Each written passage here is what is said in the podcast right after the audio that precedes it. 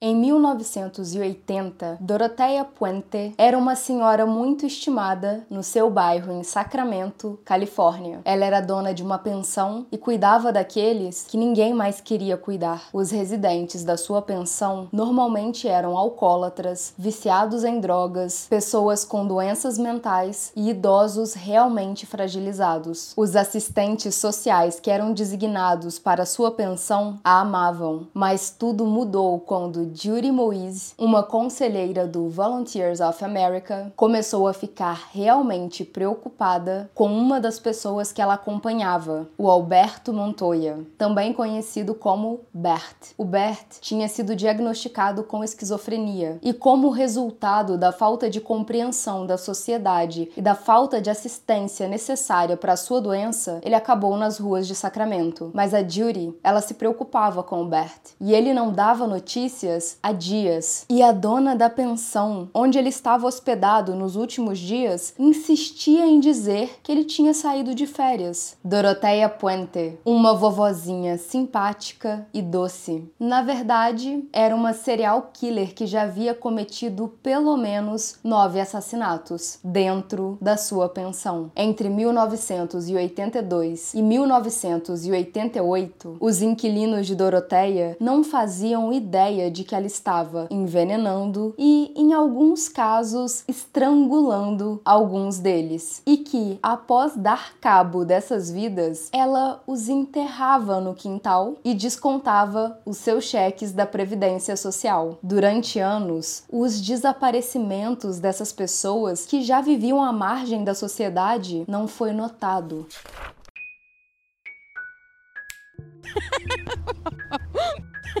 Olá, excêntricos! Bem-vindos a mais uma sessão do clube. Eu sou a Mia, vocês são vocês. E hoje temos um convidado de honra. Vocês não sabem o prazer que é estar de volta. Olá, eu sou a Glau e eu vim lá do canal Sem Rumo. Inclusive, se você quiser dar uma passadinha por lá, eu vou te receber super bem, eu prometo. Eu tô muito feliz de novamente participar de mais uma sessão do clube. Espero que gostem. Doroteia Ellen Gray nasceu em 9 de janeiro janeiro de 1929 em Headlands, Califórnia, filha de Trude May e Jesse James Gray. Ela foi a sexta de sete filhos. Ambos os pais eram alcoólatras e o pai da Doroteia ameaçava cometer suicídio na frente dos filhos frequentemente. Seu pai morreu de tuberculose em 1937. Em 1938, a mãe perde a custódia dos filhos e no final daquele mesmo ano, ela morreu morreu em um acidente de moto. Agora, sem pai nem mãe, Doroteia e seus irmãos foram espalhados entre orfanatos e casas de familiares. Em um orfanato, a Doroteia foi abusada sexualmente. Quando ela tinha 16 anos, em 1945, Doroteia já era responsável pela sua própria sorte. Em Olímpia, Washington, ela tentou a vida na prostituição. Nesse mesmo ano, em 45, ela se casou com Fred McFall, um soldado da Segunda Guerra Mundial. Mas o casamento foi breve apenas três anos. Doroteia teve dois filhos com Fred, mas não os criou. Uma criança foi para a adoção e a outra foi enviada para a casa de um dos parentes de Doroteia. Em 1948, o Fred, marido da Doroteia, pede o divórcio depois dela ter sofrido um aborto espontâneo. E então a Doroteia vai para o sul da Califórnia. A primeira vez que Doroteia teve reais problemas com a polícia foi quando ela tentou comprar acessórios femininos com um cheque falso em Riverside. Ela foi acusada de falsificação e se declarou culpada, cumprindo quatro meses de prisão e três anos de liberdade condicional. Seis meses após a sua libertação, ela deixou Riverside. Em seguida, Doroteia foi para São Francisco, onde se casou com seu segundo marido, Axel Brand Johansson, um marinheiro mercante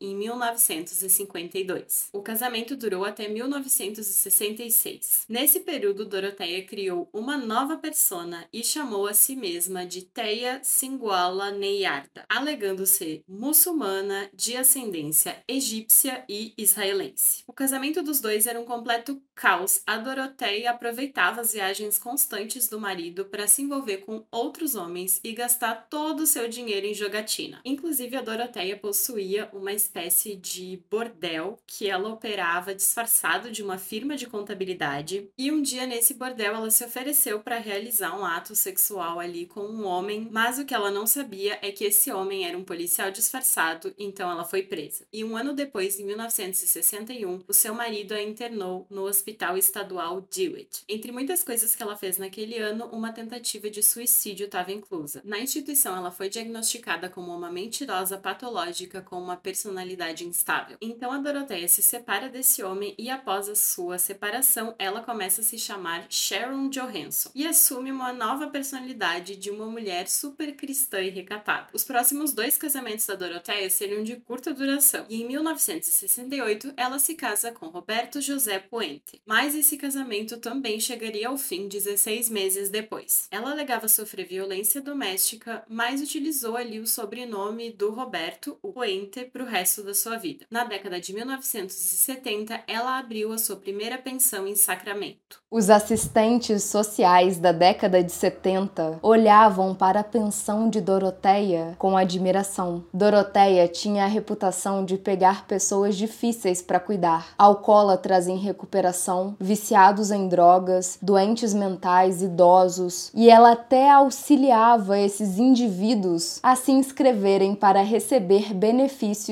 da Previdência Social. Ela mudou a sua imagem pública para a figura de uma senhora respeitável, vestindo roupas de vovozinha, óculos grandes e deixando seu cabelo ficar grisalho. E ela também se estabeleceu como um membro respeitado da comunidade hispânica de Sacramento, financiando instituições de caridade, bolsas de estudos e programas de rádio. Doroteia então se casou com Pedro Ângel Montalvo, mas ele a deixou apenas uma semana após o casamento. Em 1970 1988, ela foi acusada e condenada por ter descontado ilegalmente 34 cheques que pertenciam aos seus inquilinos, cheques da Previdência Social. Ela recebeu cinco anos de liberdade condicional e foi condenada a pagar 4 mil dólares em restituições. Na década de 1980, ela trabalhou como zeladora pessoal, mas ela drogava seus clientes e roubava seus objetos de valor. Em 18 de agosto de 1982, a Doroteia foi condenada por três acusações de roubo e sentenciada a cinco anos de prisão. De dentro da prisão, ela começou a se corresponder com Everson Gilmont, um aposentado de 77 anos do Oregon. Eu nunca vou entender essas pessoas que gostam de se corresponder com prisioneiros. A amizade ali por correspondências foi evoluindo e quando a Doroteia foi liberada em 1985, após cumprir três dos cinco anos que ela tinha recebido na sentença, ele foi a encontrar fora da prisão dirigindo uma picape Ford vermelha de 1980. O relacionamento dos dois evoluiu bem rápido e logo eles já estavam fazendo planos para o casamento. Mas antes de ser libertada, um psicólogo do estado a diagnosticou com esquizofrenia sem arrependimento ou remorso e recomendou que ela fosse monitorada de perto. Mas ao invés do monitoramento, a Doroteia já estava livre para abrir sua nova pensão. E lá, rapidamente, ela ia retornar aos seus velhos hábitos. Ela basicamente acolhia pessoas que eram marginalizadas, que não tinham família nem amigos próximos, e as pensões que essas pessoas recebiam magicamente flutuavam para os bolsos da Doroteia. Só que dessa vez, algumas pessoas que ela abrigava começaram a desaparecer, mas ninguém estava sentindo falta dessas pessoas, pelo menos não até agora. Em abril de 1980,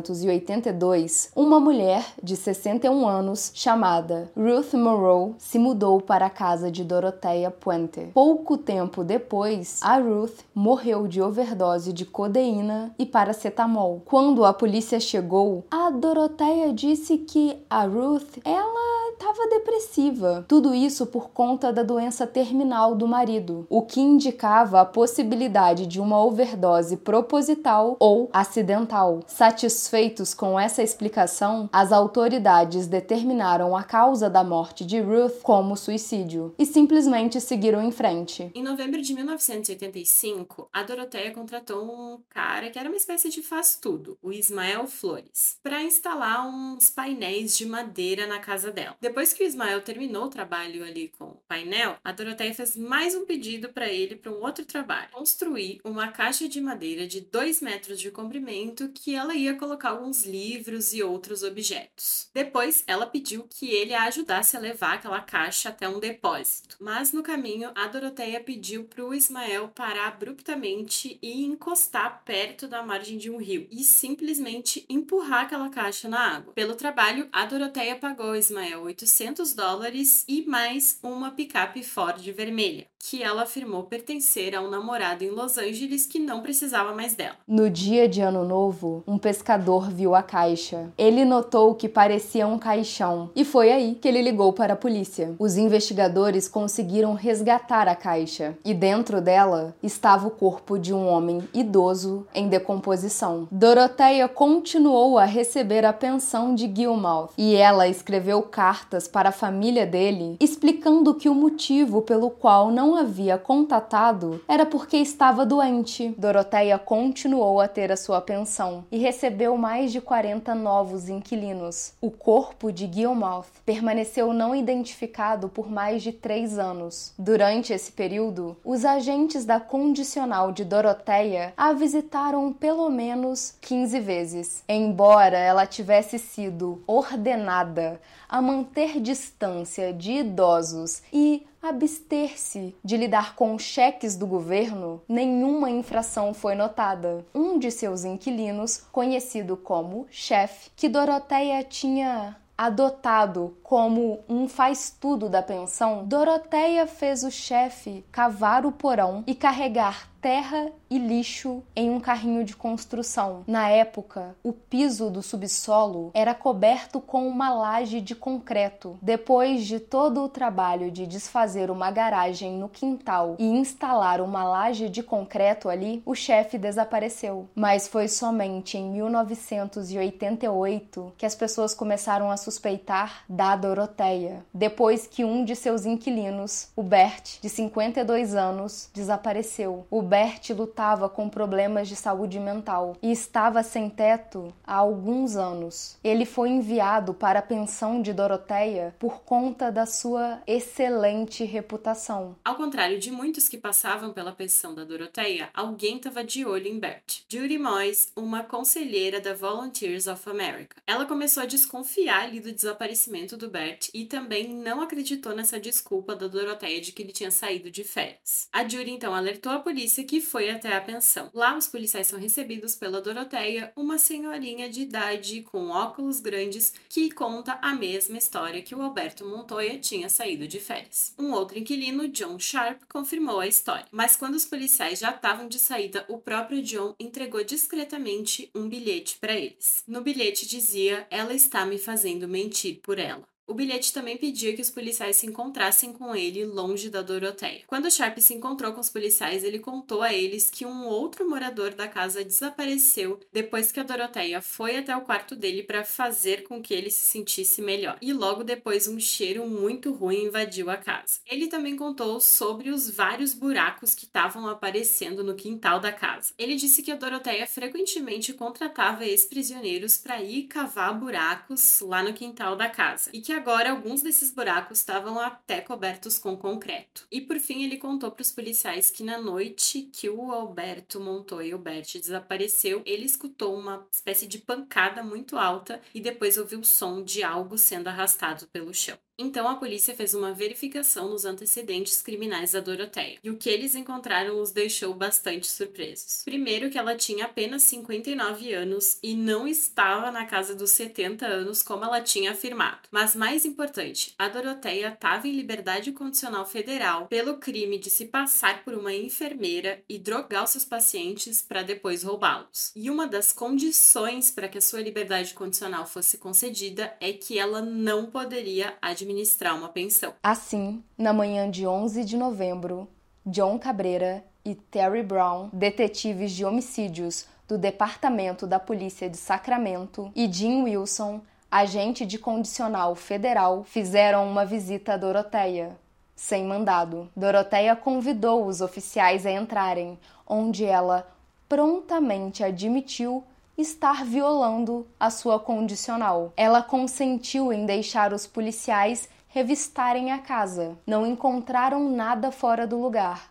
Porém, eles acharam algumas coisas suspeitas. Uma delas, um grande frasco com pílulas azuis e sem nenhuma marcação. A outra coisa suspeita era mais um frasco, e esse estava vazio, apenas com o nome de Miller. Quando questionada sobre o frasco, Doroteia disse que Miller era um parente que havia visitado recentemente e provavelmente esqueceu o frasco. Quando perguntaram se eles poderiam ver o quintal, ela tentou adiar. Ela poderia contratar alguns trabalhadores braçais para que eles não tivessem que fazer nenhum trabalho sujo. Mas os investigadores estavam preparados. Eles tinham levado até as suas próprias pás. Então, Doroteia permitiu que eles continuassem com a investigação. Ela até emprestou a eles uma de suas pás. Os oficiais começaram a trabalhar enquanto a Doroteia observava tudo de uma sacada. Não demorou muito para que o Wilson encontrasse uma coisa chocante: um osso de uma perna humana e depois um pé inteiro, ainda com sapato. Embora os restos ainda não tivessem sido identificados, já era possível determinar que pertenciam a uma mulher idosa. E o estado de decomposição indicava que provavelmente ela já estava morta há muitos meses. Portanto, esses restos mortais não podiam pertencer ao Bert, que estava ali na casa apenas há poucas semanas. Quando os policiais contaram a Doroteia o que eles tinham descoberto ali no quintal, ela se mostrou bastante chocada e confusa. Ela alegou que não tinha ideia de que tinha um cadáver ali no seu quintal. E verdade seja dita, não era tão incomum que houvesse mesmo restos mortais nessas casas super antigas como a da Doroteia. No início do século XX, era comum que famílias que não tivessem grana para pagar um cemitério enterrassem os seus entes queridos nos seus próprios quintais. No dia seguinte, começou a chover. Agora, os oficiais tinham o auxílio de antropólogos forenses e uma equipe de trabalhadores de serviço público da cidade. Todos eles trabalhavam na escavação. Multidões se formavam ao redor da pensão, entre eles repórteres, vizinhos, pessoas de outras cidades próximas. Doroteia se aproximou de John Cabreira enquanto ele cavava. Ela disse a ele que toda aquela comoção e o cadáver, aquilo tudo estava sendo angustiante demais para ela. Se ela poderia então sair e tomar um café. Como Doroteia não estava presa e ela estava deixando que a investigação continuasse, ele não tinha muito o que fazer. John, junto com outro inquilino da pensão, o John McCaukley, escoltaram Doroteia até um hotel. John a viu entrar no hotel e voltou para escavar. Em poucos minutos, sua pá atingiu um outro corpo, e esse era muito mais recente, envolto em cobertores e sacos plásticos. Agora, a polícia tinha um motivo para prender Doroteia, mas quando eles correram até o hotel onde ela deveria estar tomando seu café, Doroteia já havia fugido. Nos quatro dias seguintes, as equipes descobriram restos mortais de pelo menos cinco pessoas pessoas no pequeno quintal de Doroteia. Uma mulher havia sido enterrada no jardim da frente, sem cabeça, mãos e pés. Depois que a polícia e as equipes descobriram todos os sete corpos, o próximo problema era identificá-los. Estavam todos muito decompostos e bizarramente faltavam a maioria ou todos os dentes. E como os inquilinos da Doroteia eram pessoas esquecidas e negligenciadas pela sociedade, não havia relato de pessoas desaparecidas sobre nenhum deles. Yes. Sabendo da condenação anterior da Doroteia de roubar cheques de previdência social de vítimas idosas, bem como o fato de que a maioria dos pensionistas ali da Doroteia recebia algum tipo de benefício, a polícia entrou em contato com a administração da previdência social, que lhes forneceu uma lista de pessoas que recebiam benefícios naquele endereço. Eles também conversaram com os vizinhos que relataram que tinha um cheiro horrível emanando da casa da Doroteia. Um vizinho relatou que o cheiro era tão forte que ele não conseguia nem ligar o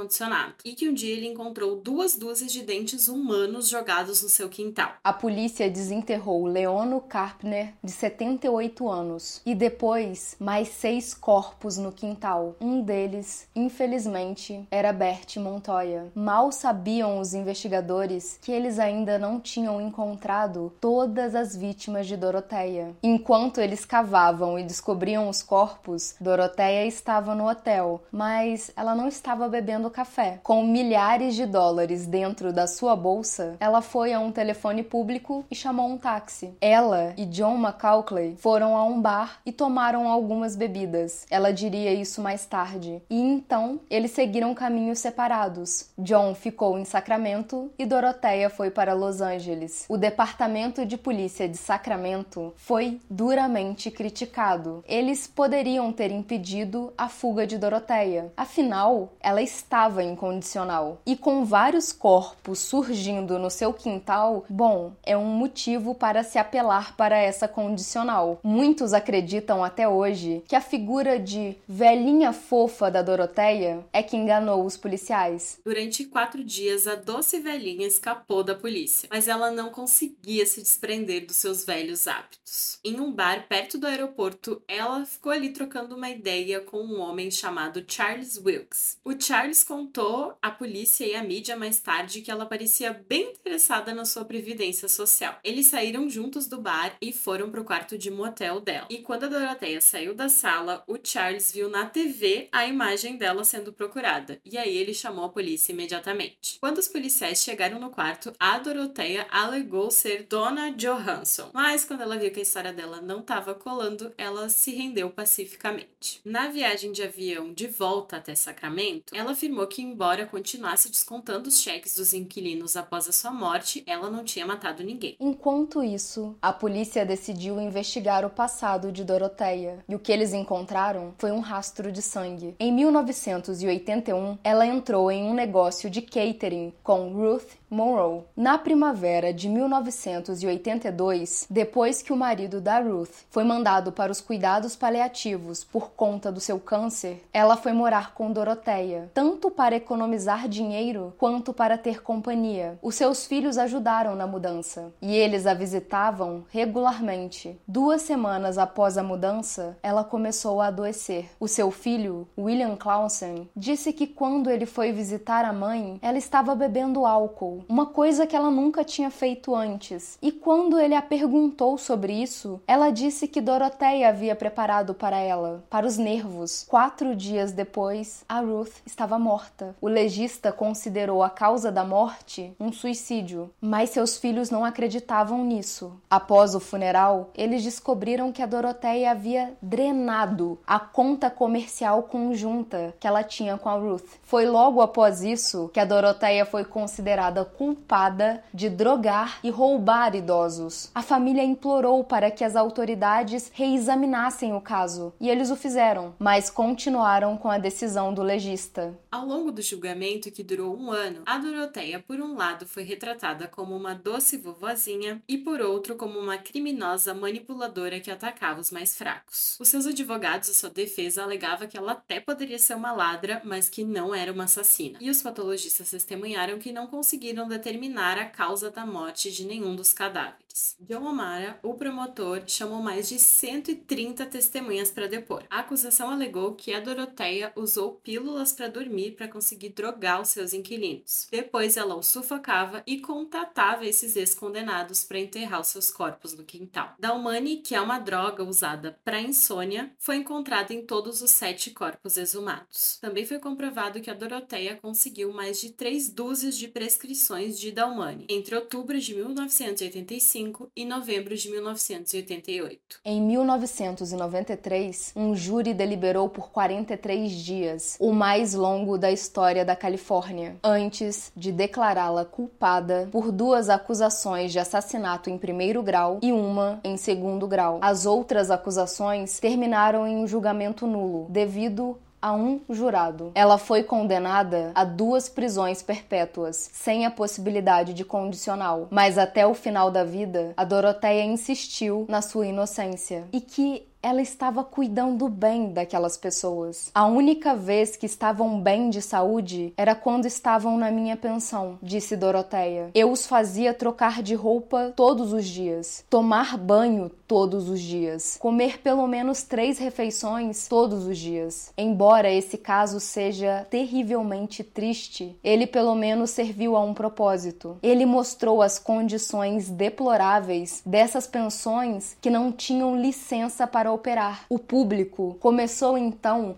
a exigir fiscalização e que esse tipo de pensão não seja um local para jogar pessoas das quais a sociedade não quer mais lidar. Um outro ponto da história de Doroteia é que as pessoas teorizam que ela não poderia ter feito tudo isso sozinha. O John Macaulay é o principal suspeito e ele até chegou a ser preso como cúmplice. Afinal, ele é quem estava com a Doroteia no hotel, mas não tinham provas suficientes contra ele. O outro é o chefe, mas como ele desapareceu e ninguém pôde encontrá-lo, afinal ninguém sabe o nome dele, essa teoria acaba por aqui. Enquanto a Doroteia fugia, algumas pistas falsas foram mandadas para a polícia. Ou foi ela mesma, ou ela tinha um cúmplice, mas a gente não faz ideia de quem seja. Em 27 de março de 2011, Doroteia Montalvo Puente morreu na prisão. Ela nunca admitiu ter matado ninguém e nunca nomeou nenhum cúmplice. A sua casa deveria ter sido demolida, mas como é uma propriedade tombada, isso não pode ser feito. Depois que passou por uma execução hipotecária e ficou vazia por dois anos, no Halloween de 2010, Tom Williams e Barbara Holmes compraram a casa. No início, Barbara Bárbara, que é uma artista de mosaicos, pensou que poderia reformar a casa e seguir em frente, mas o fluxo constante de curiosos não parava. Então o casal decidiu abraçar a estranheza de vez. O Tom, aspirante a escritor e aficionado por crimes reais, deu tudo de si. Ele colocou placas de mau gosto ao redor da propriedade que diziam coisas como invasores serão drogados e enterrados no quintal e fique longe da grama. E ele tem um manequim vestido de Doroteia Puente segurando uma pá no quintal quintal. Seu objetivo principal, ao que parece, é defender a casa, que eles consideram injustamente caluniada por conta do que a Doroteia fez. Em 2015, o cineasta de Los Angeles Nicholas Coles fez um documentário sobre a casa e os seus proprietários, intitulado The House is Innocent. O casal abriu a casa para uma turnê e doaram os lucros para uma instituição de caridade local que ajuda os sem-teto. Nicholas Coles disse que o objetivo do documentário era mostrar como Tom e Bárbara usam o humor para limpar a casa do seu passado macabro.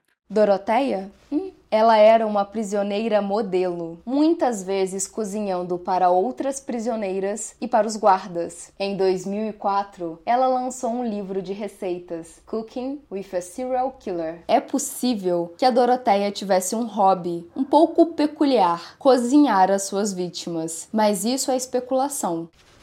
Tchau! Tchau!